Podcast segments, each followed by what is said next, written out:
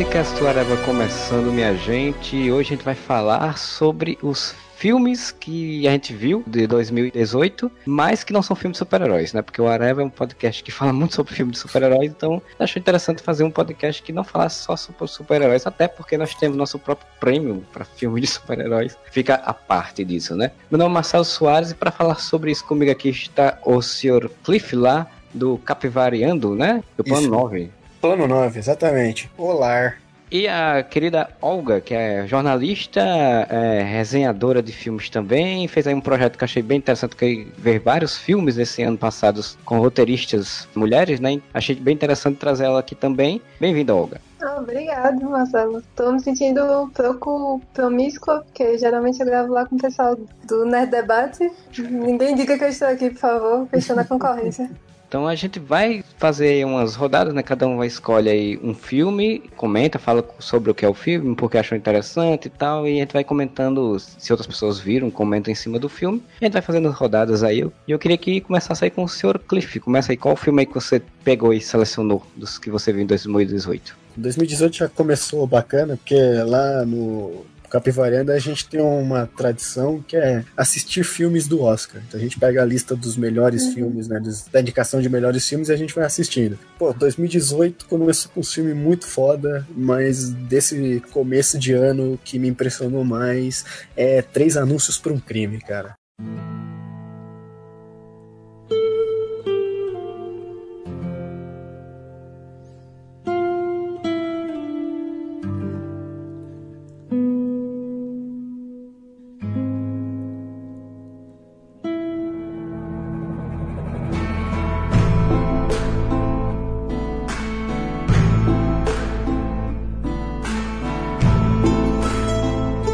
Esse filme eu achei ele sensacional. Drama barra suspense de primeira qualidade, assim, com um toquezinho bem cínico, talvez. É, cara, um filmaço daqueles que acho que nasceu pra virar clássico. Nossa, pra virar clássico. Chegou a saber, é, Olga? Não, vi não, eu tava até curiando tua lista, né? Porque tu faz um, um álbum no Facebook, e aí foi um dos que eu percebi que eu não tinha visto. E a atriz ganhou a melhor atriz, não foi isso? Foi Sim, a- Francis McDormand.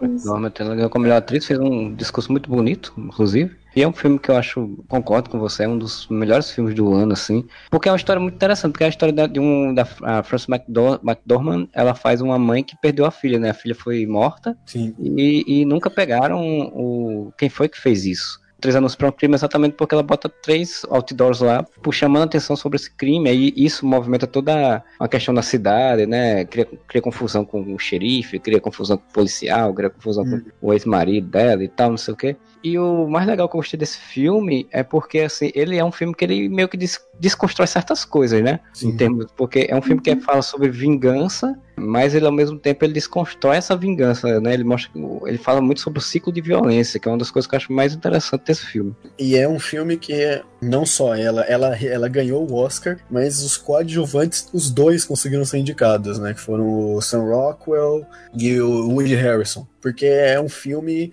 Não é dos irmãos Coen, esqueci o nome do diretor agora, mas é um cara que trabalhou com os irmãos Coen. Mas se você já assistiu Fargo, uh, Quem Depois de Ler, ou qualquer filme dos irmãos Coen, é a mesma pegada. Diálogos ácidos, assim, personagens super complexos, a relação dos personagens super bem construídas. Então, é o tipo de filme que você torce pela mulher, mas ao mesmo tempo você torce pelo policial. E aí tem o, o Sam Rockwell, que é um policial escrotão, só que no final do filme você percebe que o cara não é tão escrotão, ou tem um motivo pra ser escrotão, e você acaba ficando um pouco simpático com ele. Cara, é muito interessante a relação dos personagens, e é difícil ver um filme onde todo mundo que aparece tá atuando bem pra cacete. Até o, o anão de Game of Thrones, né, cara? Ele tá no filme, Isso. ele faz uma ponta lá e, a- e ele tem umas cenas muito boas, assim. Ele tem uma, uma cena lá que ele dá um esporro lá, a mulher lá, que é muito boa, assim. Sim, é é um filme legal porque assim, ele é um drama pesado, com uns toques de suspense até. Só que ele é muito engraçado, velho. Personagem da Frances McDormand, ela, ela tem umas respostas, ela tem uns, uns comentários ácidos e jocosos que são engraçados, e esse e o personagem do Peter Dinklage que meio que quer ficar com ela, não sei, é uma coisa meio assim. Toda vez que os dois estão juntos, é, é muito engraçado. Eu, eu gargalhava em várias cenas num filme que não é pra gargalhar, porra, é um filme pesado, tá falando de uma mulher que foi estuprada e morreu e a mãe dela tá maluca querendo saber o que aconteceu, só que o filme te faz rir, te faz rir, uhum. te faz chorar, te choca, é um filmaço, viu? Três Anúncios, ele é, se passa numa cidade do interior, assim, né, bem, bem americanozona, tanto que Sam Rockwell, ele tem todo um jeitão bem de... de... Ele é um redneck, né? É, o redneck, isso era a palavra que eu tô tentando lembrar, ele é bem redneck, é bem um carinha bem exagerado, assim, que tem raiva de todo mundo, que é preconceituoso, que Sim. zoa com todo mundo. E o legal é assim, porque como você falou, os personagens são muito é, multidimensionais, eles não são uma coisa só, né? Como você vê, é, a própria Frances McDormand, né? Que ela, tipo, ela, você acha que ela não tá percebendo que, ela, que o cara tá afim dela, mas ela percebe, ela tira uhum. até uma, uma sarro com isso e tal, e depois ela vê o outro lado. É muito legal de ver. Eu acho que todos os filmes do, de 2018 é o filme que eu mais tenho vontade de rever. Sim, é. ele, ele desconstrói muita coisa, como você já tinha montado, porque ela é uma personagem super forte. Uma mulher fodona. Só que o filme vai desconstruindo isso. Aí tem o Sam Rockwell, que é aquele redneck escrotão. Só que o filme desconstrói isso. Aí tem o Woody Harrison, que a princípio é o policial que não conseguiu resolver o crime. Então ele seria talvez o antagonista. Só que aí você percebe também que não é isso. Aquele tipo de filme que você não sabe o que esperar. Você assiste, no começo é uma coisa, no meio é outra, no final é uma coisa diferente. E a experiência é desgraçadamente maravilhosa. É, você citou os irmãos Coen, né? Eu tava assistindo o, a primeira temporada de Fargo, né? Da série Fargo. Sim. É, eu não vi o filme, eu não assisti o filme do Fargo. Nem eu eu vi a primeira temporada, assim, eu vi o primeiro episódio, o segundo episódio, e, e, realmente lembra muito isso, porque é a mesma coisa, assim, tipo, o primeiro episódio é uma cidadezinha pequena, um pessoal bem, bem interiorano, bem caipira às vezes, aí tem o outro cara e tal, e o clima de desenvolvimento da história, né? Então fiquei bem interessante. Fargo, Fargo tu viu então, Olga? Tu indicaria? Eu tenho uma relação um pouco difícil com os irmãos Coen, não no sentido de que eu não, não gosto, mas que eu gosto de poucos filmes. E Fargo uhum. é um deles, assim, eu acho que ele é bem focado e pelo que vocês estão falando, tem essa coisa também de no filme, a primeira impressão dos personagens muda, né? Então, Sim. no caso da policial de Fargo, como ela tá grávida e visivelmente grávida, cria aquela estranheza, mas não sei, acho que de alguma forma talvez você subestime, até pela forma como ela fala, né? Todo mundo tem aquele sotaque bem, bem carregado. E o filme vai virando uma bola de neve gigante, né? Tipo, de decisões erradas, assim. Então, em, em relação a isso, tem similaridades. Tu recomenda, então, a, a série, Marcelo? Eu assisti o primeiro episódio e uma parte do segundo, parei porque exatamente a série ela é boa, muito boa, os episódios que eu assisti, mas ele tem um ritmo muito lento, né? E é bem típico do, uhum. dos filmes do, dos Coen. Tem um ritmo muito lento, então eu estava assistindo num horário que não me ajudava aquela parte da noite. Assim. eu não me ajudava Quem muito é, a manter é. acordado, assim, animado e tal. Mas eu recomendo de se ver, assim. Eu ainda tenho que. É uma que eu tenho que ainda assistir, tem, se não me engano, três temporadas, eu acho na Netflix, inclusive, e eu recomendo, eu achei, achei bem interessante, assim, é, pelo que eu entendi da história, ela meio que tem referências, é como, não sei se é continuação, porque eu não vi o filme, né, mas tem referências, tem, tem coisas que se dialogam com o filme, e ao mesmo tempo é outra história, e parece que cada temporada é uma história diferente, então você não precisa ficar vendo as três temporadas para entender, você pode assistir só o primeiro, você já tem uma história ali fechada, isso aí me animou. Eu não vi nem a série nem o filme, bacana, vou anotar para procurar. Aproveita se você for fazer a maratona dos, dos irmãos Coen, aproveita e vê o último que saiu na Netflix do filme deles, né? Do, ah, o Buster Scruggs. Buster Scruggs. É, eu assisti, achei bem legal. Eu, eu, gosto de faroeste, então achei bem interessante. Tem alguns episódios, como é, é porque são pequenas histórias curtas num filme longo, né? Que eles juntaram. Tem algumas histórias ali que são mais fraquinhas e tal, como qualquer coletânea, mas eu achei muito boa, assim, achei muito bem desenvolvidas as coisas que eles fazem, porque os bichos, os bichos são bons, assim, eu gosto muito de, da dinâmica dele. Assisti Bravura Indômita e achei muito legal também. Sim. Bem, um filme que eu destaco, né, que eu assisti em 2018, acho que foi um dos primeiros filmes que eu vi no ano, acho que até na minha lista aqui dos, dos Facebook, tá no dia 12 de janeiro é, do ano passado, que é um filme que eu achei muito bonitinho, apesar de falar umas temáticas bem complexas ao mesmo tempo, é o Projeto Flórida. Não sei se vocês chegaram. Ah, eu, eu não assisti esse. Ouvi falar muito bem, mas eu não vi.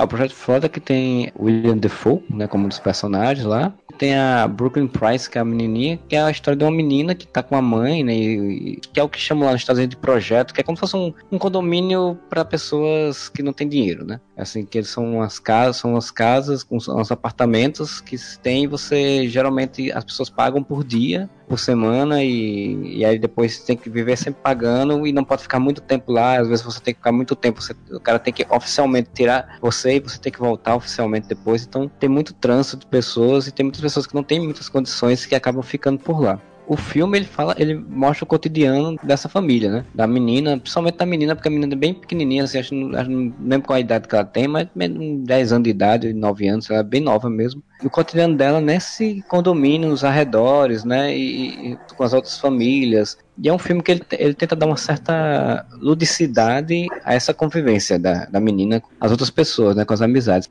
o legal do filme é isso, porque é nas redondezas dos parques da Disney. Tenta meio que dar um contraste. Tipo, você tem ali a Disney, que é tudo muito bonito, muito rico, muito cheio de grana e tal. E aí você tem lá a menina com a mãe que quase não tem dinheiro para viver. Ele e o Três Anos para um Crime também não vi muitas pessoas falarem depois do, do Oscar, depois que passou esse período. Mas é um filme muito bonito que acho que dialoga muito com a própria realidade aqui do Brasil em muitos locais, né? Assim, eu fui assistindo o filme e apesar de, da estrutura não, não ser do Brasil em termos de estrutura física e tal, a dinâmica do local era muito, muito parecida com, com, qualquer bairro periférico, assim, que você tem pessoas entram, chegam, saem, voltam, vêm morar, sai pra morar, vivem com, com as crianças na rua brincando e tal. E o William Defoe tá muito bem nesse personagem desse filme. Ele, tá, ele é o, como se fosse o, o gerente do projeto lá, do local. E ele tá muito bem no filme, assim. É, se não me engano, ele, concorreu ao Oscar de ator coadjuvante também por esse filme, inclusive. E o Projeto Florida, se não me engano, ele concorreu ao Oscar também.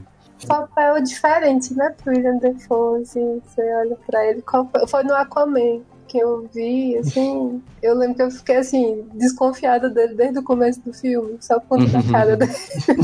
Pois é, então. Ele tem cara de vilão, né? Tem cara de vilão. E no projeto Florida não, ele é o cara normal que, assim, ao mesmo tempo que tá tentando ajudar todo mundo a ter os problemas dele, né, com a filha, eu acho. Sim, e... que ele é distante. Exato, e aí a mãe da, da menina, assim, passa a ser uma, não a substituta da filha, mas ele você vê que ele tá tentando ajudá-la também por uma certa culpa de não conseguir fazer isso com a própria família, né? E, e aí é bacana também. O que eu acho interessante, como o Marcelo falou, é uma realidade muito dura, mas o filme é muito alegre, mas não é leve. Ele não não esconde o que seria a parte mais mais feia, assim, mais complicada da vida delas, mas um filme que humaniza as pessoas, assim. Principalmente quando você pensa, talvez, ah, eu nunca faria isso, ou isso é errado. O filme faz você reavaliar um pouco, porque ele realmente te coloca junto ali, né, com, com a menina e a mãe que é quase adolescente também, né? Deve ter no máximo 20 anos e olha lá. É um filme que trabalha a, ah, os personagens como no outro, no 3, 3 anos para um crime, são personagens que não são unidimensionais, são personagens que têm nuances, né? Assim, consegue entender porque aquele personagem faz aquilo, ao mesmo tempo você não acha legal o que alguns personagens estão fazendo, mas consegue entender. Então, é um filme muito legal, assim, de, de se ver. E sem contar que a menina é muito bonitinha, muito legalzinha uhum. a interpretação da menininha da, da Bryce. É, eu não sei se ela foi concorrer a algum prêmio, não lembro mais, mas é muito legal a história, assim, e tem toda essa coisa do qual o futuro que a criança vai ter naquele meio, né? Uhum. Pessoas dar, às vezes, condições pra ela, né? E que ela é o demônio, né? Sim, sim. A menina não para quieta, faz um monte de palhaçada, um monte de coisa. A menina chega e fica assim, meu Deus, que, que puta, onde que eu trouxe essa menina? Fica aí a dica, já que tu não viu, Cliff. É um pra, pra, se ver, eu acho muito boa. E achei muito legal porque foi bem diferente. No Oscar do ano passado tem muita coisa assim bem distinta. Então eu achei que foi um filme que foi bem distinto dos outros. Uhum. E, e muito bonitinho.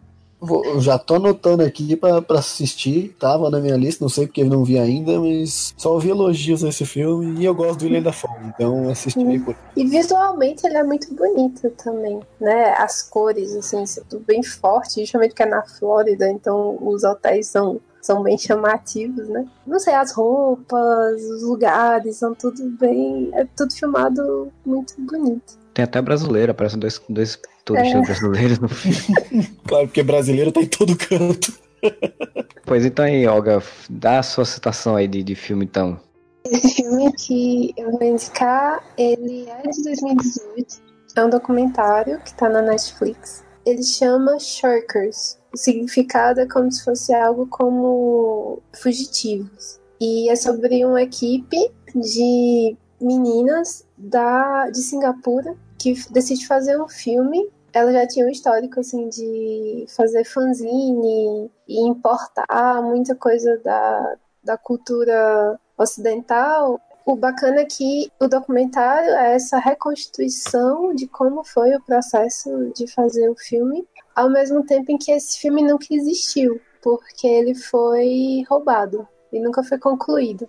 A ideia do documentário é entender como isso afetou todo mundo que participou dele. Inclusive, é um filme que faz parte da cena alternativa assim, da história do cinema alternativo em Singapura, mesmo sem ter nunca existido, assim, de tão impactante que foi. Então é uma história curiosa por si só, mas a forma como a autora resgata essa coisa de voltar ao passado e entender, por exemplo, coisas que estavam registradas no filme sobre a cidade que mudaram, locais que não existem mais, ou a relação entre pessoas, de como eles se conheceram e como isso impactou a vida deles atualmente, é, é muito bonito.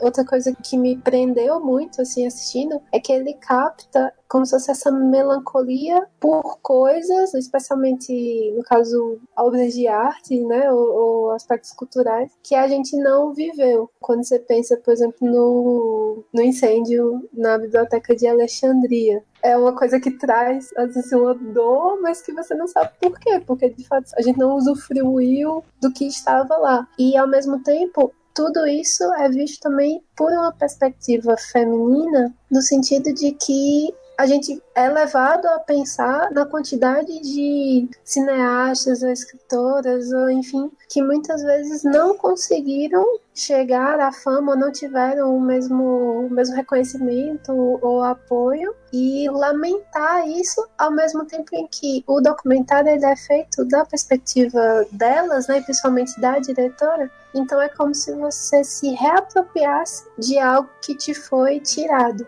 Então, no fim, como se a, a versão que a gente vê do filme é a versão dela, né? É uma coisa de retomar a voz também. Então eu gostei bastante. Eu, eu entrei em contato com o filme por acaso. Eu acho que para fazer o projeto das roteiristas, né? Eu via muitas listas tal. E aí acabei me deparando com ele. E é, é bacana você ver algo meio que fora do circuito americano, né? Também prêmio de melhor diretora, pra, é, o nome dela é Sandy Tan, no Sundance. De filme alternativo, assim. Apesar disso, não é um filme difícil. Tem que estar no mindset pra assistir, porque ele é meio maluco, assim, a, a edição, né? Tudo rápido. Mas me lembrou muito também aquela energia da, da adolescência, sabe? Assim, quanto que esse grupo de meninas lá em Singapura, de alguma forma, tem a ver com a gente. Então, assim, a minha adolescência foi toda no interior da Paraíba, né? Então, quando elas falam assim, ah, não tinha, aqui não tinha cinema, ou a gente não chegava os CDs que a gente queria ouvir, assim, mesmo sendo realidades completamente diferentes, eu acabei me identificando também. Então, você embarca nessas jornadas. Pô, legal, não conhecia. E, e, como você falou, é interessante que você vê é, um pouco da realidade do, de outro local, né? Uhum. Quando eu tava falando em off com o Cliff, Podres de Rico, que é um filme que saiu recentemente, que é um sim, filme asiático, uhum. e que mostra muito da realidade da Coreia. Então, é, é, eu assisti um tempo desse um que era We Are the Best, que é um filme alemão. É, o pessoal comentou que tinha muito a ver com esse, eu fiquei curiosa também essa coisa de como se fosse uma cena punk, né? Isso, isso. Porque o We Are the uhum. Best é exatamente duas garotinhas numa cidadezinha menor ali da Alemanha e que não tem acesso a muita coisa e tem a cena punk toda lá dos anos 80 e tal. E aí mostra um pouco essa vivência delas ali, como essa realidade, né? Como você tava falando, foi, foi o filme que me lembrou, assim, que eu disse, uhum. pô, We Are The Best é bem, bem, me lembra bastante, assim, né? Claro que We Are The Best é, um, é uma ficção, não é um documentário. Até porque, é como você falou, né? Você falou fanzine, cultura, cultura alternativa, né? Eles meio que permeiam ali os mesmos, mesmos ideais, mesmos caminhos, digamos assim. É, e as amigas que vêm com a ideia ideia de fazer o filme, elas começam fazendo esses fanzines justamente porque elas são barradas das revistas de música, de rock, punk da época, assim. A estética do próprio filme puxa muito disso, sabe? Os tipografia, o tratamento da imagem. Você vê também que essa relação com a música e as experiências anteriores que elas tiveram se refletem na produção atual, digamos assim. Grande parte da equipe toda do filme era de conhecidos, né? Então tem um cara que era o diretor da revista, As Barro, e aí ele depois passa a fazer parte do filme também, né? uhum. né? Porque ele vê que ali tem um potencial, assim, é bem bacana. Essa coisa de contrabandear a fita com música, sabe? Ter aquela coleção, assim, com as capinhas desenhadas é, de caneta. Sim, é, só que imitando a capa original, assim, é bem, bem característico mesmo. Para quem não está só ouvindo, né, a gente não tem aplicativo próprio que tem as referências. Como é que é a, a soletração, como é que soletra o título do filme? S-H-I-R-K-E-R-S.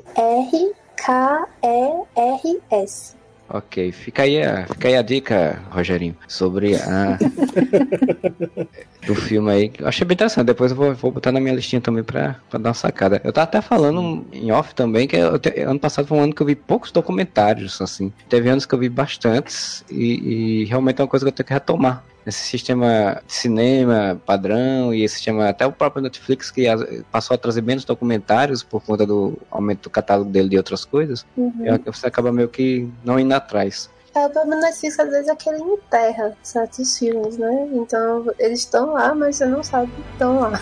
Também tem isso também.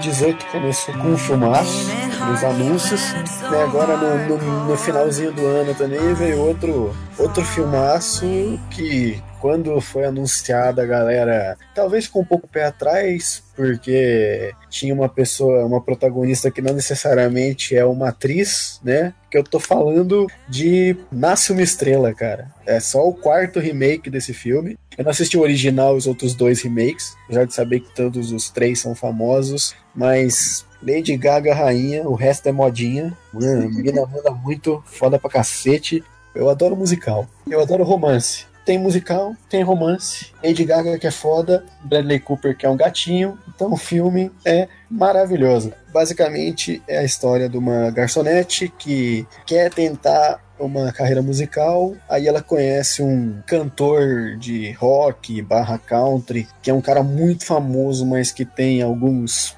pequeninhos problemas tá numa linha descendente da carreira, ele vê o potencial dessa moça e eles engatam um romance ao mesmo tempo que ele tenta fazer com que essa cantora, né, a Abby, consiga alcançar o sucesso. É a estreia do Bradley Cooper, o filme já tá todas as premiações importantes, ele já tá presente. Tá, eu assisti dublado no cinema aqui na minha região da Grande São Paulo. Não temos muita opção de não assistir dublado, mas eu andei vendo alguns trechos do filme que tem uma trilha sonora encantadora. Eu escuto aqui no, nos meus aplicativos de música quase que todo dia. Music to My Eyes é lindona, ótimo para dançar com aquela minazinha, com aquele garotinho que você tá afim, então fica a dica. Mas eu vi uns vídeos assim do, da linguagem original, porque eu gosto de tentar ver em inglês para ver, e, velho, tá todo mundo mandando bem demais nesse filme. Porra, Nasce uma Estrela é do cacete. Mas é, eu não... perdi, assim, eu não, não cheguei a ver, talvez por conta disso também, que eu lembro só tava. Ou só tava dublado, ou aquela coisa, sessão legendada só bem tarde, é. assim. É um belo filme, quando ele começou a produção, aparentemente ele foi meio de jogar de escanteio, porque não temos bons exemplos de cantores que fazem um trabalho de atuação decente. Tá bom que a Lady Gaga ela já tem feito alguns trabalhos, se não me engano, ela ganhou um. Não sei se foi um Golden Globe ou se foi um Emmy por ter feito uma daquelas temporadas do American Horror Story e tal. Ela fez Hotels, Hostel, Hostel, Hostel. Mas ela tá fabulosa todos os sentidos da palavra. Interpreta bem. Depois que ela se despe daquela persona Lady Gaga do show, assim que ela fica simples, como ela é mesmo, é, é encantador. E, cara, Bradley Cooper manda bem demais, tanto atuando quanto dirigindo. A direção do filme é, é muito sensível. Tem um determinado momento no filme, uma passagem no filme que teria tudo para ser pesada, assim, chocante, na mão de um outro diretor, ele consegue falar, fazer de um jeito que fique subentendido. Você entende entende o que aconteceu, mesmo que não precise mostrar. Mano, o cara canta bem, quem diria? O Rocket Raccoon ah, sabe sim. cantar, velho.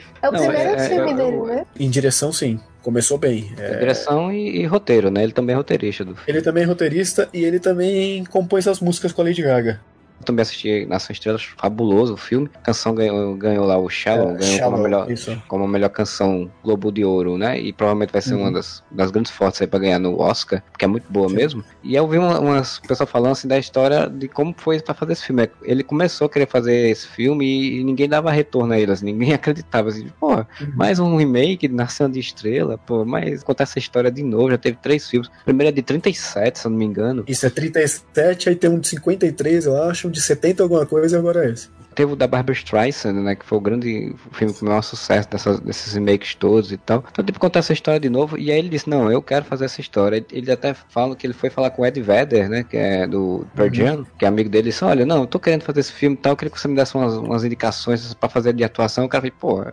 tá sério, tu quer fazer esse filme disso? Não, pô, eu quero fazer, foi, acabou fazendo. E tem a história de quando ele foi fazer os testes de pra atriz, pra fazer a Abby, Lady Gaga soube, né, que ele ia fazer os testes, foi e foi de Lady Gaga, assim, tipo, para a fermentada toda tipo, aí diz a lenda, né? Eu vi isso num, em entrevistas e tal, de que ele chegou, viu ela assim e fez: Não, tira isso daí, pô. Tira, essa, tira essas, essas coisas todas, tira o olho, eu quero você como você é de fato, você mesmo. E ela foi, fez, ele disse, adorou. E, e é muito legal que eles implementam isso um pouco no filme. Você tem, uma, tem uma piada com o nariz dela, né? Porque o nariz dela é bem, bem é, alongado. É, é adunco, né? O nariz adunco. Como é... da Bárbara Streisand, né? Tipo, Sim.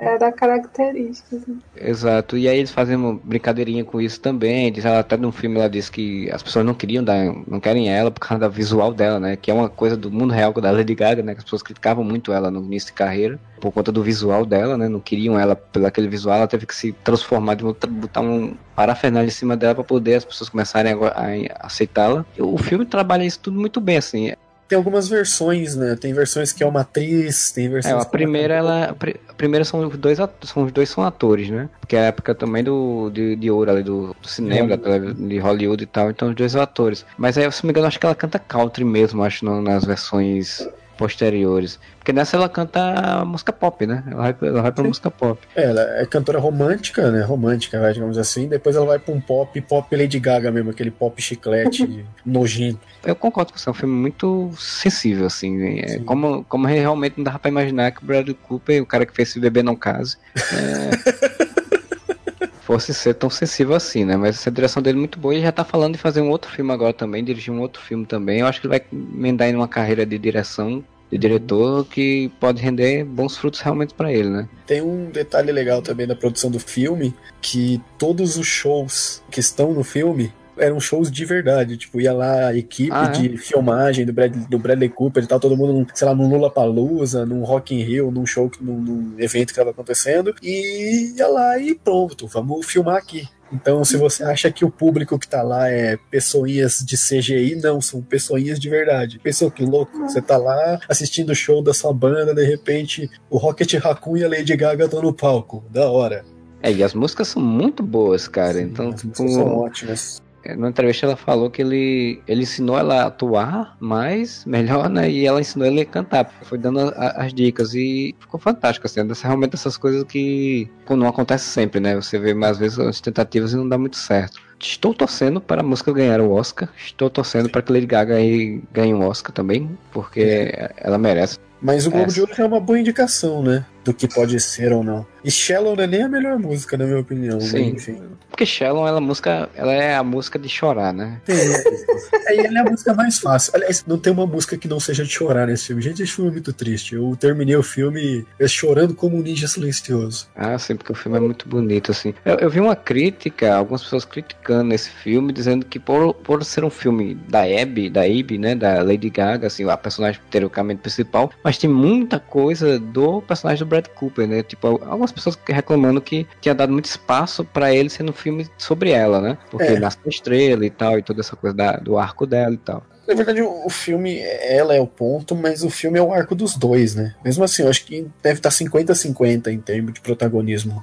Eu não vejo muito de problema disso, da, de um estar tá com mais destaque que o outro, e eu acho que é porque a história dos dois é exatamente para isso. Assim, ela, ela é construída para você, hora você tá ali na história dela, hora você tá na história dele, até que chega um, um ponto final da história, né? Uhum. Então não, não, vejo problema nisso, assim. Mas fico muito curioso para ver a Lady Gaga fazendo outros filmes, assim, que Sim. não necessariamente que ela cante, né? Mas assim, que ela atue, porque eu gostei muito, assim, a atuação dela mesmo, assim, ela em relação as outras pessoas, não, não necessariamente o Brad Cooper, a atuação dela em si com geral, assim, acho, acho muito boa. E tem o, o irmão do Bradley Cooper, que eu esqueci agora o nome do cara. É o Sam Elliott. Sam Elliott. Pô, gostei também, muito boa a atuação dele. Sim. De fato, é um filme que vale muito a pena assistir. E eu, eu fiquei curioso para assistir as outras versões. Eu tenho as outras versões aqui para assistir, porque Nasce uma Estrela me impressionou muito. Vou correr para ver as outras três. É, eu, eu quando assisti o filme, eu fui ver um, um, Eu preguiçoso que só, fui ver a descrição do que acontecia nos outros filmes, né? Sim. Assim, é, é, e aí, as diferenças que tem, é, as, as coisas que são similares, similares, sei mais ou menos como acontece. Mas aí realmente uma hora dessa aí qualquer eu vou atrás também de ver as outras versões e aí, quem sabe rever essa última versão com, já com esse olhar de quem viu as outras. É uma boa experiência para se fazer.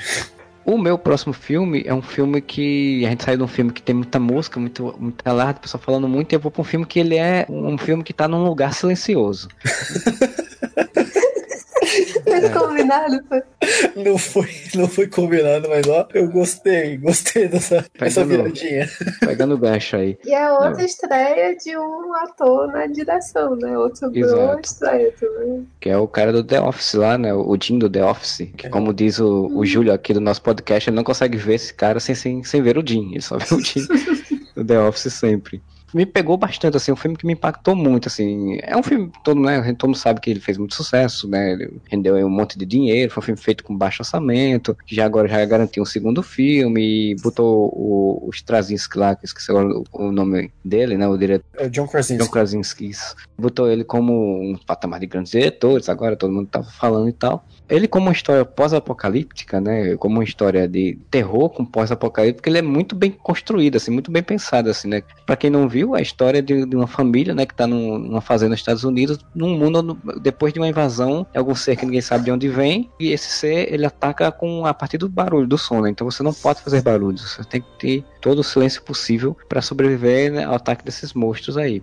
Saiu agora recentemente o Bird Box, né, com a Sandra Bullock, e aí as pessoas começaram a fazer o contraponto, né, o Lugar Silencioso eu acho legal porque ele foi inteligente, ele focou numa família e poucos personagens. Então, quando você quer fazer um filme sobre após-apocalíptico, sobre angústia e, e, com terror, é muito legal você realmente você focar em poucos personagens. E a direção dele é muito boa, assim, as construções de cena dele são muito boas personagens são muito bem feitos, os atores, os atores estão muito bem afinados assim no, no, filme, e ele tá numa representação muito boa de um pai de família que tenta salvar a família de todo jeito, assim. Então, é um filme que me, me pegou muito bem, além do mais, por conta do silêncio, assim. Eu sou uma pessoa que adoro silêncio, eu uhum. adoro, não sou uma pessoa que gosta muito de barulho, então eu achei muito legal como eles usaram a questão do silêncio, que num filme de terror hoje em dia é muito banalizado, né, o, o barulho, toda hora é susto, é grito, e é, e é trilha sonora caindo em cima de você com tudo, e o filme trabalha muito bem isso não ter trilha sonora, tem aquele silênciozinho, tem aquelas coisas pontuadas ali. Fascinante, assim, é um filme. Eu quase dei 10. Não dei 10 porque tem algumas coisinhas ali que eu acho que o finalzinho dele poderia ser um pouco diferente. Mas é um filme que para mim é um dos, com certeza, um dos melhores do ano, que já muitas pessoas já estão dizendo que está sendo injustiçado por não estar aí nos, nas premiações.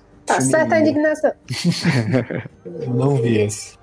Da forma como foi construído com o silêncio, até muda a forma de você assistir, porque imagino que no cinema tenha sido ah, diferente sim. e infelizmente vi em casa, mas primeiro que você tem que prestar muito mais atenção. Não sei vocês, mas às vezes eu tô fazendo uma coisa e continuo escutando. E nesse caso, quando eles estão falando, é com linguagem, língua de sinais você já tem que, que, mudar a sua forma de prestar atenção. Segundo que eu falo muito durante os filmes, assim, como eu sei aquela parte em que tá, por exemplo, transição de uma cena para outra, eu fico comentando, né? Quando eu assisto com meu pai, algo assim. E nesse você meio que começa a querer não falar, porque você tá, tipo, temendo pelos personagens, que quer dizer que o suspense tá funcionando, né? Porque você acaba entrando na lógica do filme, de que cada barulho te deixa muito nervoso. Eu também gosto dos personagens, mas acho que a construção de mundo é a melhor parte do filme, assim, de eles tomarem cuidado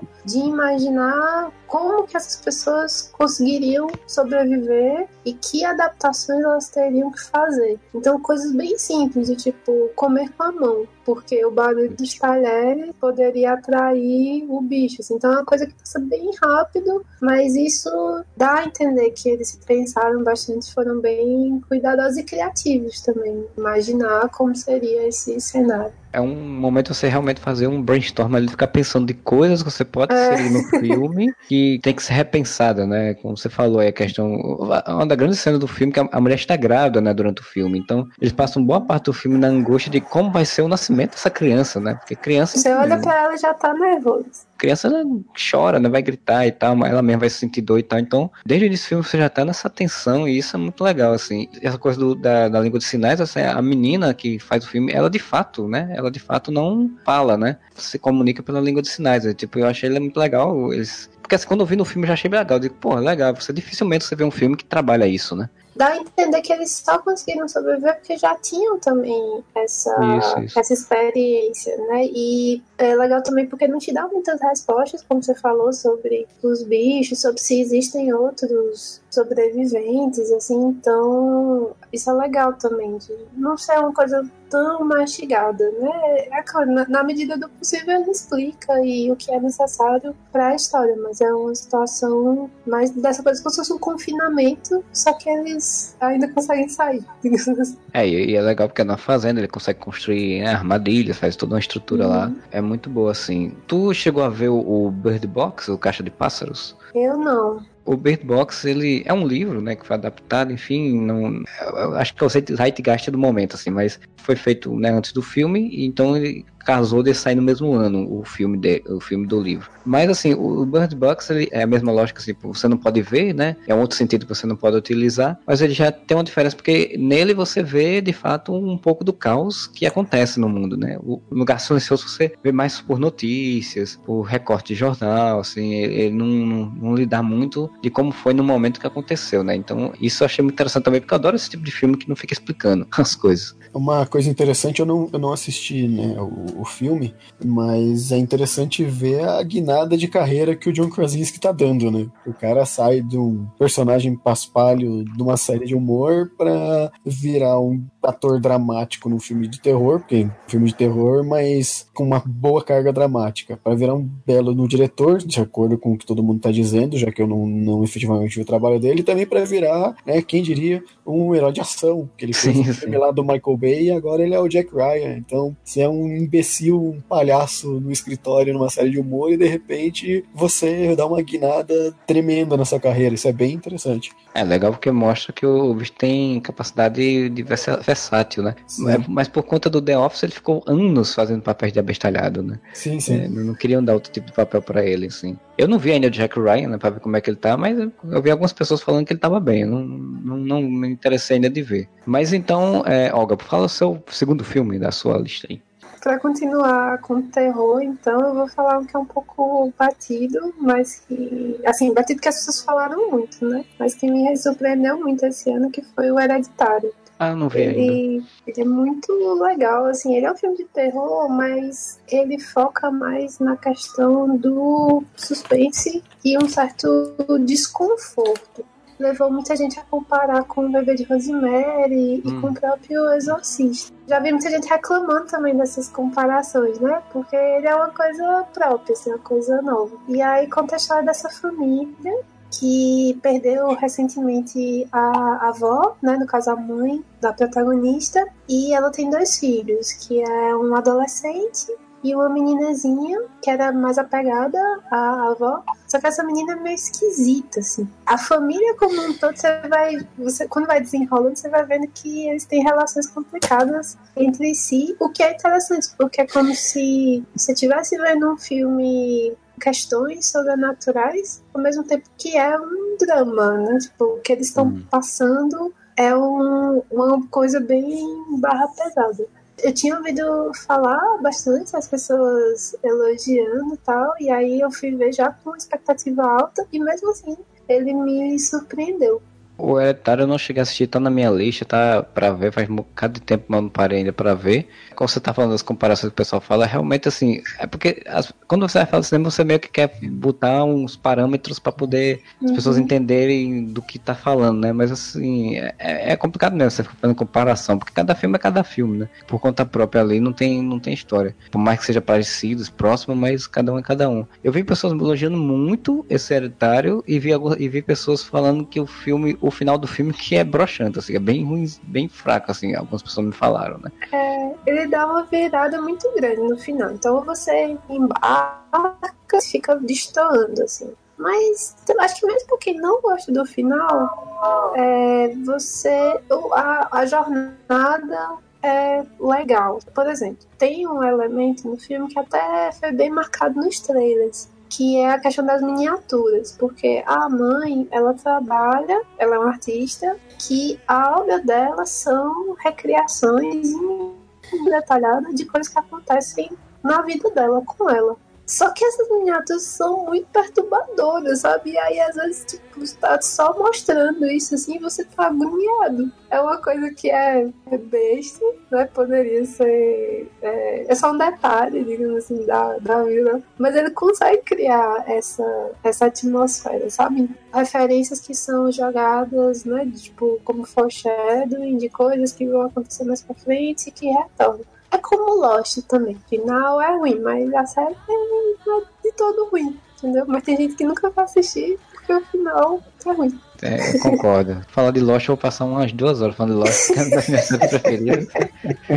Eu tenho exatamente essa opinião, de que é, a, série, o final dela não é tão bom, mas o, todo o resto, assim, tem muita coisa boa. Uhum. É, mas tem muito filme que é assim, né? A gente, a gente gosta muito do filme, mas a gente sabe, né? Aquele ali derrapou ali, mas, pô, o filme é legal, vale a pena. Sim. E tu, Cliff, chegou a saber Hereditário? Chegou a ver não, trailer? Não vi, não vi trailer, não vi nada. Não sei absolutamente nada desse filme. Só sei o que foi falado de que muita gente elogiou, mas eu também vi muita gente falando mal do filme. Vou assistir, tá na minha lista. Ele também é bom você ver no escuro. Essa sinopse que eu dei é só o comecinho mesmo. Ah, bom saber então... a parte do escuro. A pessoa vai sem saber de nada e ainda fica vendo tudo no escuro pra poder ver o, as miniaturas aparecendo. É pior que esse filme de terror não me dá susto, boa parte deles. Então eu uhum. vejo, no, no, vejo no escuro sem problemas. Mas boa parte deles não me dá tanto susto assim, não.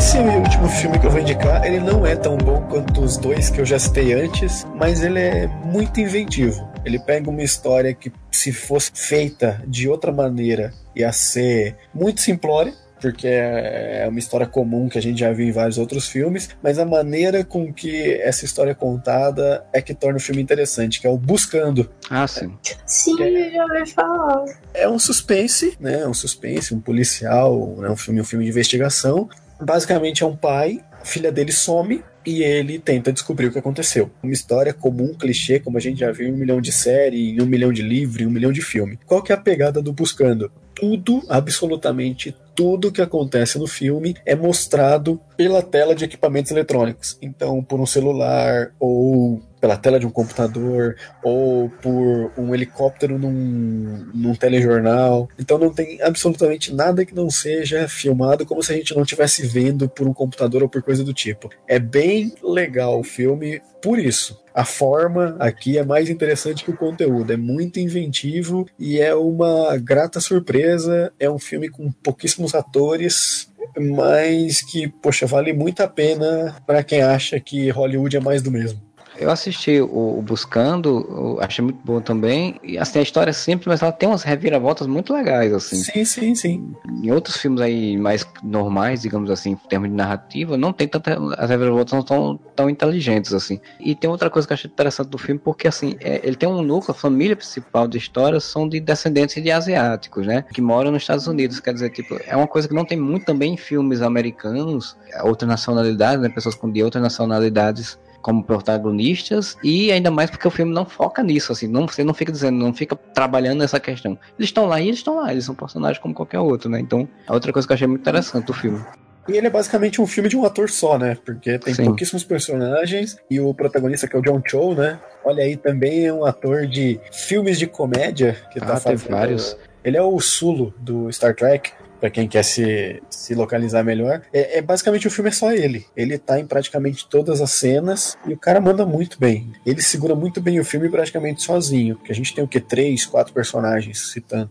Essa questão da proposta de ser sempre filmada, ela se sustenta, porque é uma coisa que às vezes incomoda em alguns filmes que tem uma, alguma coisa diferente, né? Como foi na época do Found Footage. Muitas vezes assim, para gerar uma clareza maior, em determinado momento o diretor passa por cima de muitas coisas, né? Do tipo, ah, isso aqui não daria para ser filmado dessa forma, mas tá, eu não vou querer que você preste muita atenção, assim. Então, até que ponto é crível, digamos assim, essa, esse recurso? Se sustenta, se sustenta muito bem. Porque, por exemplo, tem uma hora que ele está investigando onde é que a filha vai. E aí ele quer saber que, o que, que a filha fez, qual que foi o caminho. Ao invés de mostrar uma investigação completa, eles te mostram um Google Maps. Simples e você escuta o barulho dele, você enxerga as letras que ele está digitando, você vê como se fosse a tela do computador mesmo. Então ele está lá, ah, eu quero saber a distância da minha casa até o lago. Aí você vê ele digitando lá, endereço tal, lago tal, e mostra o Google Maps formando assim. Aí quando quer mostrar uma informação externa, que não está na visão do cara, não está na, na família dele, mostra uma tela de TV.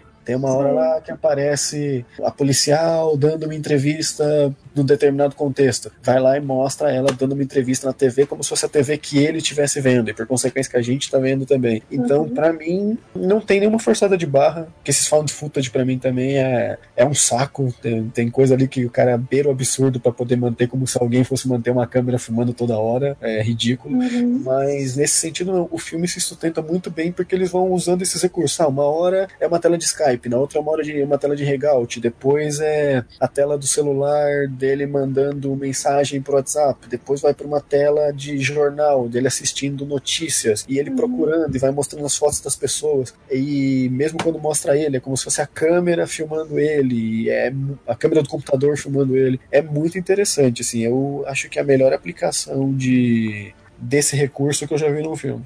É um negócio que eu acho muito interessante que quando você vai vendo isso, tipo, às vezes a tela tá com duas, três coisas abertas assim na tela, né? Como se fosse Sim tá, notebook. E aí ele, tipo, ele vai pesquisar um negócio, aí ele pega, tá digitando, aí desiste de pesquisar, porque aí ele para de pesquisar e apaga, aí bota outra coisa para pesquisar, aí depois vai, aí no meio da tela ele vai olhar outra coisa que tá na tela, tipo, é bem dinâmico por conta disso, né? Porque ele vai criando coisas para você olhar, para você ficar olhando, girando o seu olhar. Uhum. E, e, isso é interessante é um filme que ele meio que tá derivando de um novo tipo de, de filmes que tá rolando nos Estados Unidos, que algumas pessoas chamam de desktop horror, né? Tipo horror de desktop. Tem aquele Amizade Desfeita que é assim também. É, tem uma Amizade Desfeita, tem dois filmes do Amizade Desfeita, já que é assim. Tem o Cams, acho que Ken ou é Cams.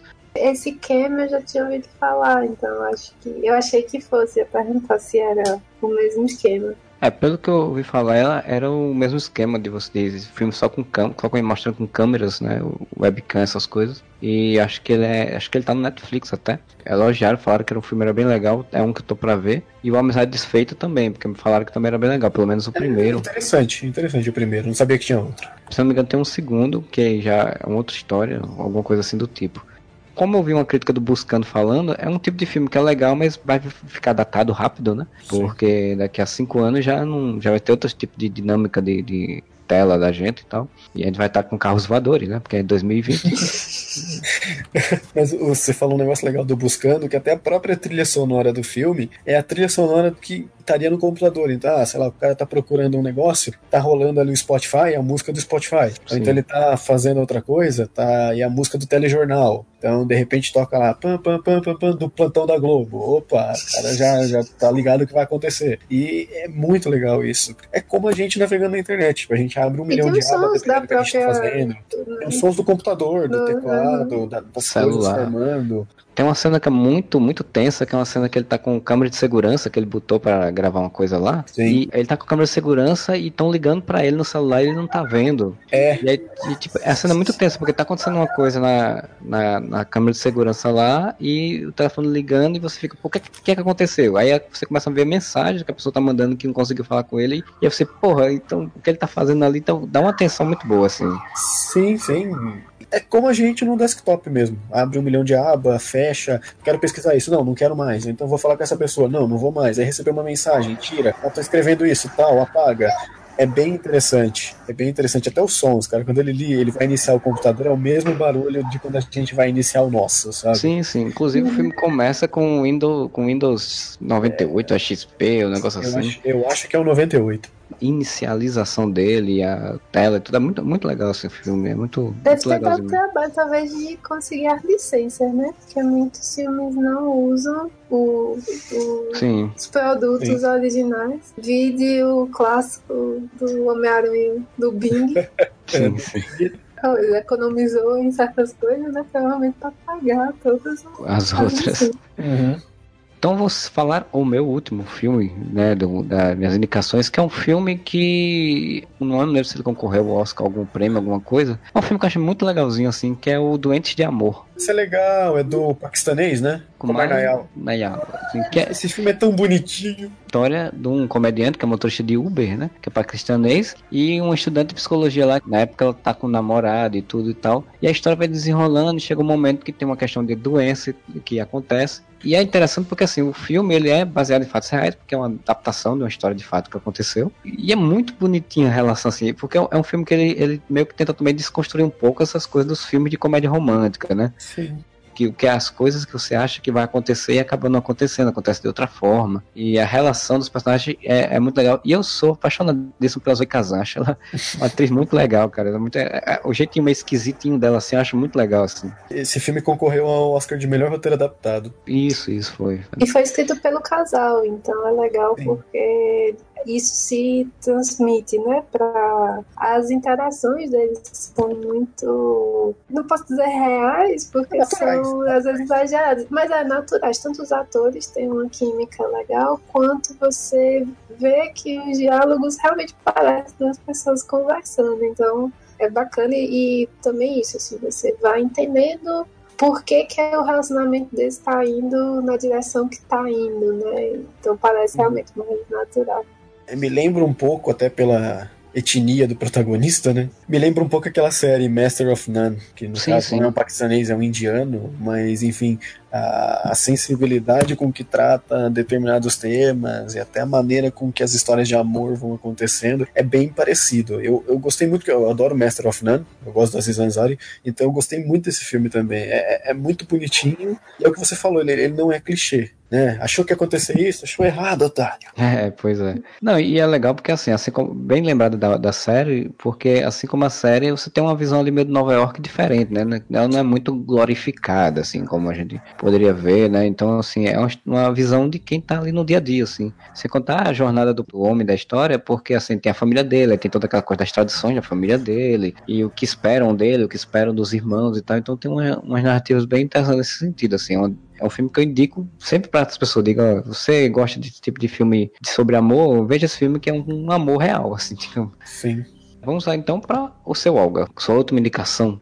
Esse é mais antigo, 2016, que é o A Criada, The Handmaiden, que é do mesmo diretor do Old Boy, que é um diretor coreano. Ele é baseado num livro que é da Sarah Waters, eu, eu, não li, mas fiquei interessada também, que já é uma das coisas bacanas do filme, que ele transporta o que seria um romance que se passa na Inglaterra vitoriana para contexto do Japão, desculpa, da Coreia ocupada pelo Japão.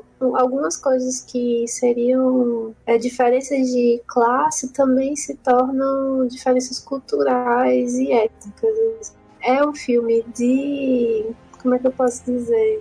De trapaça, ao mesmo tempo em que ele tem muitos elementos eróticos. Tem a questão de ser um filme de época, e tem o drama também, assim, tudo, tudo misturado. E ele é muito bacana porque ele é surpreendente a, o desenrolar, mesmo para quem está acostumado já com o filme de Reich, ele consegue fazer você se desviar assim dessas suspeitas, digamos assim. É sobre uma uma moça que vai trabalhar numa casa de, de uma família rica, que é composta por um tio e a sobrinha dele, que é muito isolada do, do mundo externo. Assim. Então, essa criada, ela tá lá, na verdade, para aproximar essa herdeira de um outro cara que está se passando por um, um ricaço também, que quer casar com ela, né? Então, ela, ela é uma infiltrada. E aí é muito bacana porque se passa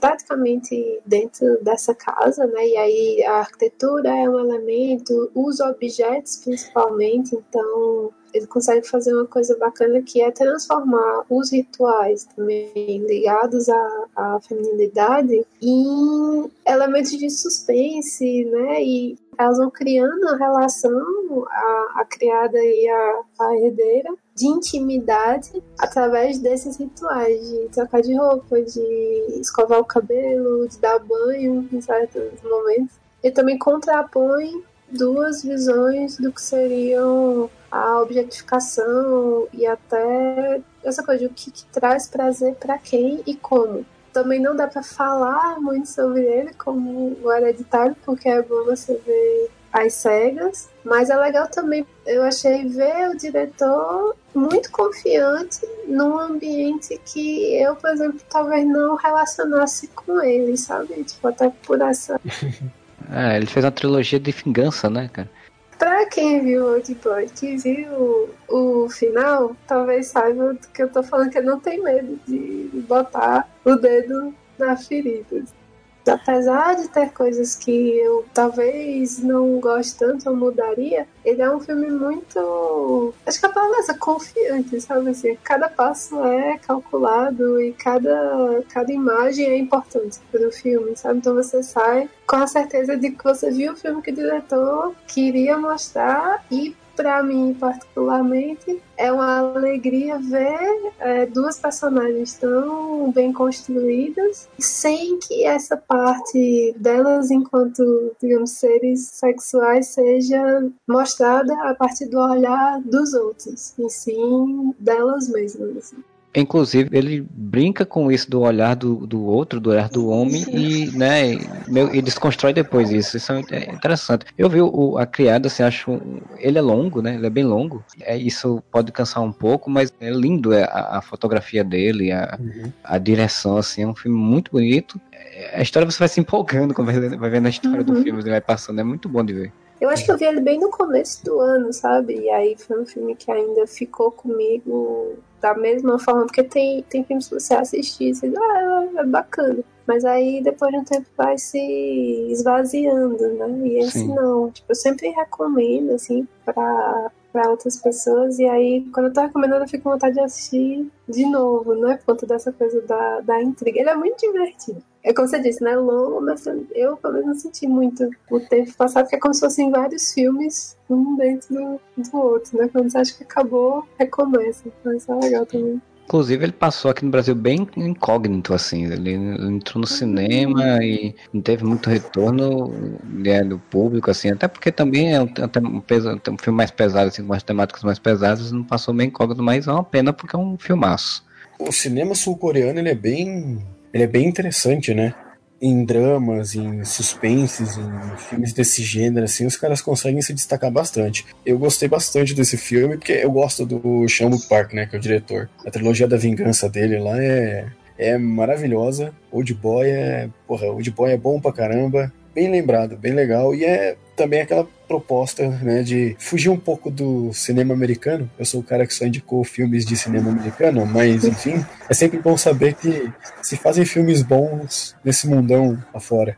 Foi coincidência eu ter indicado dois coreanos, mas é foram os que ficaram marcados. Assim, não sei com quem eu tava conversando, mas acho que por conta da coisa de fazer a lista, né, com diretoras ou filmes roteirizados por mulheres. Quando a gente fica muito preso só no que não é que tá fácil, porque eu acho que também a gente, com o passar do tempo, é que vai criando estratégias para descobrir novos filmes. Mas é porque eu vejo, às vezes, muitas pessoas reclamando dessa coisa, ah, mas só tem remake, é tudo, não tem criatividade, só tem coisa repetida. Muitas pessoas não saem da zona de conforto também. Com certeza. Né? Então, assim, se você, se você tá abusado de só ver a mesma coisa, se você procurar em outros lugares, procurar outras vozes e como o próprio Buscando, né, que é uma proposta diferente, mas que, como vocês disseram, não fica preso só nessa coisa da inovação, né? Aparentemente uhum. tem uma história legal. Então, porque quando a gente dá atenção para esses filmes, isso passa uma mensagem de que as pessoas gostam desse tipo de filme e, consequentemente,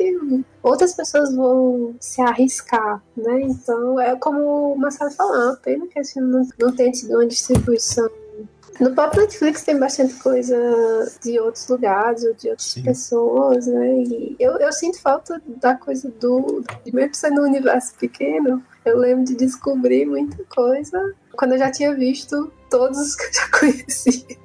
aí eu passava a ver aqueles mais esquisitos, né? E aí é que você vai descobrindo outras coisas. Ah, a internet é locador virtual. Até em São Paulo a distribuição desse filme foi toda zoada. Ele entrou em cinemas, ficou pouco tempo.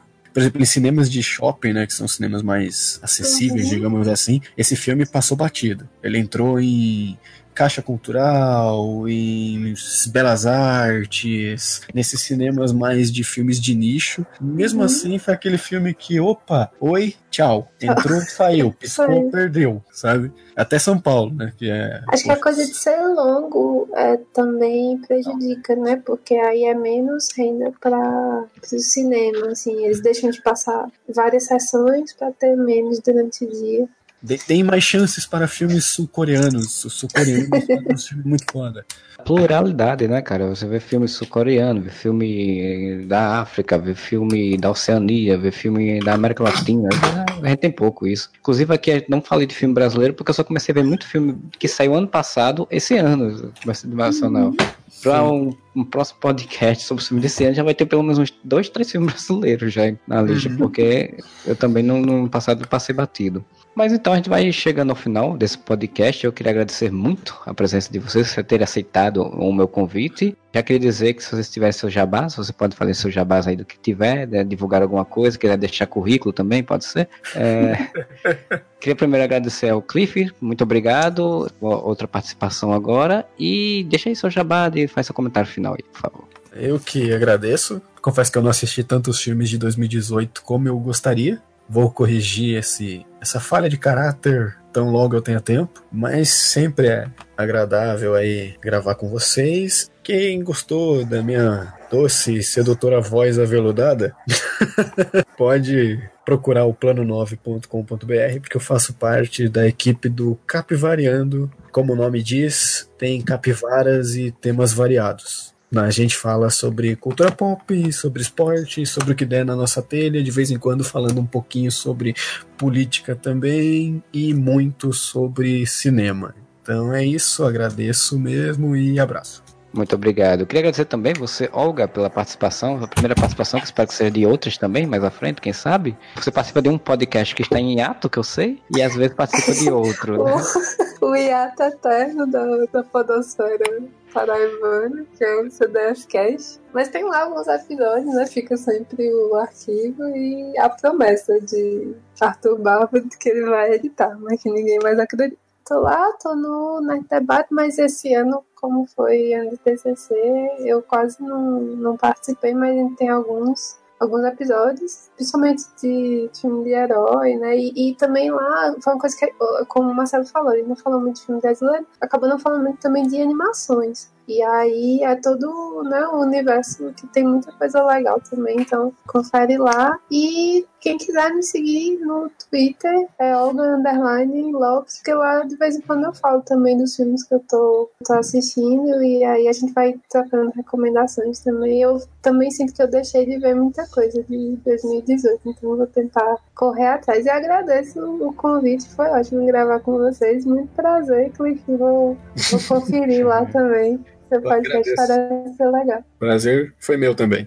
Espero que vocês tenham gostado desse podcast. Se você curtiu, vai lá no nosso site www.uareva.com, deixe seu comentário na postagem desse podcast, ou você entra lá no nosso Facebook, no Twitter, nosso Instagram, que temos nos nossos perfis do Areva, ou ainda você pode mandar e-mail para contato@uareva.com e deixar suas dúvidas, suas perguntas, suas indicações. Você também pode nos ajudar muito se você for no nosso Catarse Assinaturas e deixar lá sua contribuição. Cada faixa tem uma respectiva recompensa, né? Assim como as pessoas que fizeram nossos padrinhos e nossas madrinhas, nosso querido Josué Gentil da Cunha, nosso Bruno Felipe, a Julie Mendes e a Aline Aparecida, que nos apoiaram neste mês agora. São lá nossos padrinhos, nossas madrinhas e que estão nos ajudando muito podcast seguir em frente e manter suas atividades, né? A gente volta semana que vem com mais um podcast e whatever!